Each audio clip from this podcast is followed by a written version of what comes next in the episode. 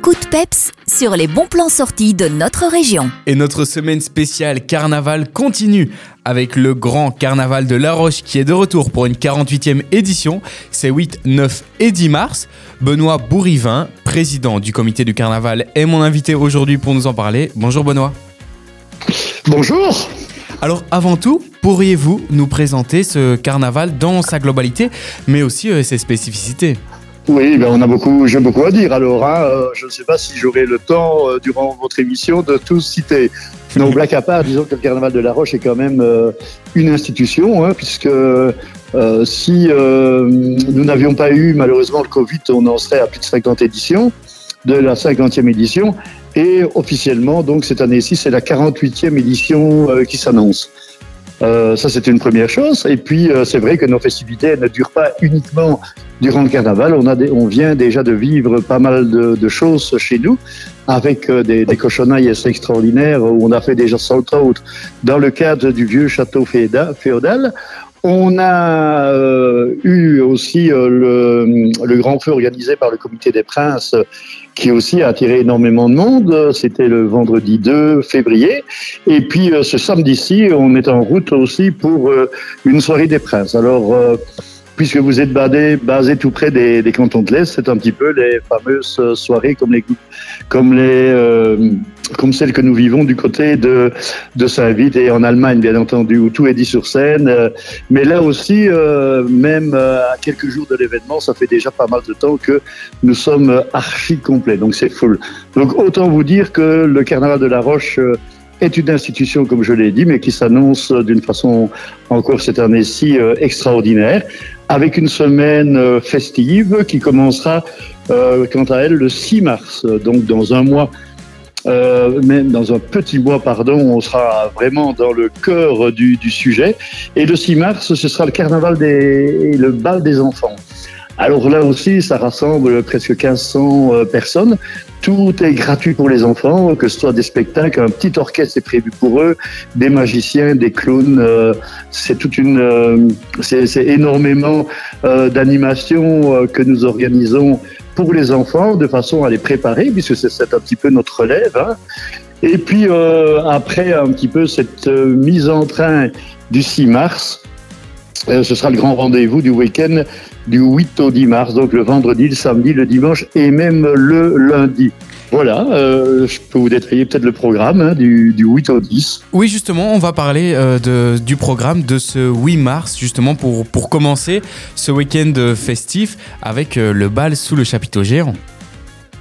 Exactement, oui. On, on, a encore une fois été chercher, on va dire, une nouveauté, puisque c'est un orchestre qui nous vient de la région de Hatt c'est le numéro un dans la région de, de hâte de tourner, etc. C'est un orchestre qui a énormément de succès de ce côté-là. On a été les, les visionner, on a été voir un petit peu l'ambiance que ceux-ci euh, mettaient et c'est réel. Ils mettent vraiment le feu. On a vraiment, on est parti à quelques-uns là-bas et on, a, on est vraiment tombé sous le charme de cet orchestre euh, qui fera un peu l'ouverture euh, du carnaval cette année-ci le, le, vendredi.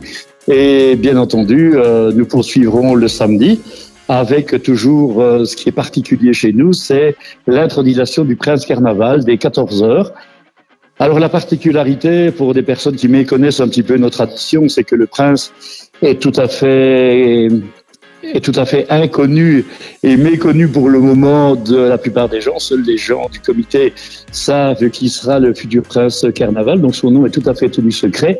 Et c'est seulement quand il descend du château avec euh, toute sa cour que le public découvre un petit peu la nouvelle personnalité, le nouveau prince Carnaval avec une animation bien entendu durant euh, le samedi après-midi euh, qui durera euh, je vais dire, jusqu'à l'ouverture aussi euh, du bal le soir, avec euh, donc de nouveau une grosse soirée où je pense que l'ambiance est toujours très très très festive et c'est un petit peu ce qui fait le charme de, de notre carnaval.